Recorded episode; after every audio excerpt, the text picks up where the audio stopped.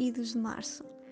Uh, quer dizer, eu, tô, eu, eu encontro-me na net a ver mimos sobre os idos de março.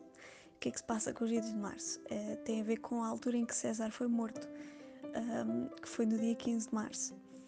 Então é assim, um, os idos de março têm a ver com um, os romanos não contavam os, os dias do mês de 1 até ao 30. Eles contavam em os nonos, que era o nono dia, e contavam de género. Ou seja, o primeiro dia era o calendis, portanto, era o calends. Depois, uh, o nono dia era o, o, nono.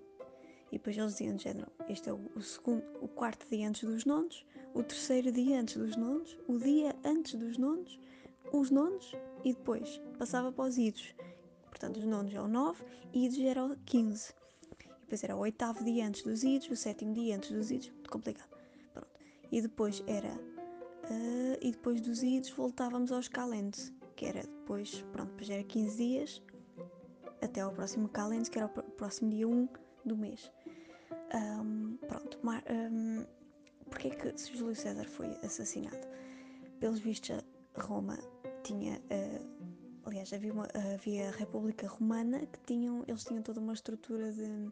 tinham um Senado, tinham um, assembleias e tinham magistrados. Pronto. No Senado era onde as pessoas. Ai, não consigo explicar. Mas pronto, era um Senado, vocês estão a perceber a estrutura. Pronto.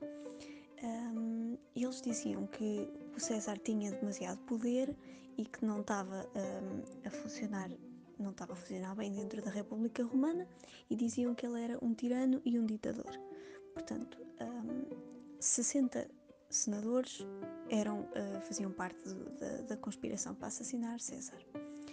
Portanto, pelos vistos, ah, ele foi, foi morto por três coisas um, bastante definidas, parece-me, de acordo com alguns, de acordo com um, historiador romano, Titus Livius. Portanto, existem três incidentes, as últimas três, as três gotas d'água que eles dizem.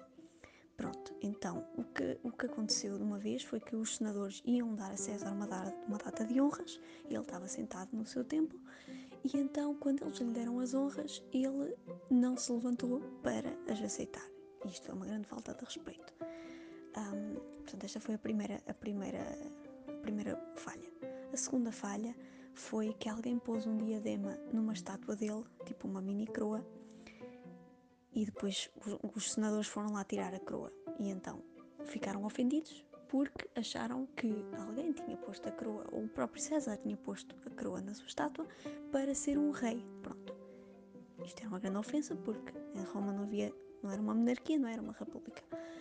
César também ficou ofendido porque achou que eles tinham posto lá a coroa de propósito para o chatear e depois foram tirar só para fazer drama.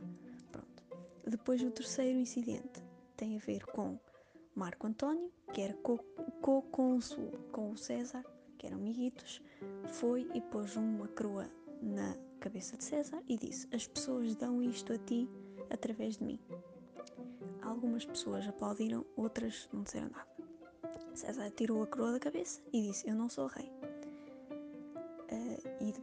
Marco António voltou a pôr-lhe aquilo na cabeça e a reação da multidão foi a mesma, portanto, metade das pessoas uh, acharam graça, outras metade não, não achou piada. Pronto. Uns que dizem que isto foi tipo todo. Há pessoas que dizem que isto foi uma um estratagema de César para ver se as pessoas aplaudiam ou não. Estou a ver que isto parece uma novela mexicana. Pronto, ele, estava à espera, estava, era para, para, testar a multidão, pronto. Porque ele era, pelos vistos, um, dita, um ditador. E então havia rumores que diziam que ele queria ser o rei de Roma. Pronto, isto era altamente ofensivo. Entretanto, começaram a organizar uma conspiração para o matar. Como é que eles haviam de fazer isto? Não sei o quê. Depois começaram a chamar os, os seus amiguitos, depois havia alguns perigos.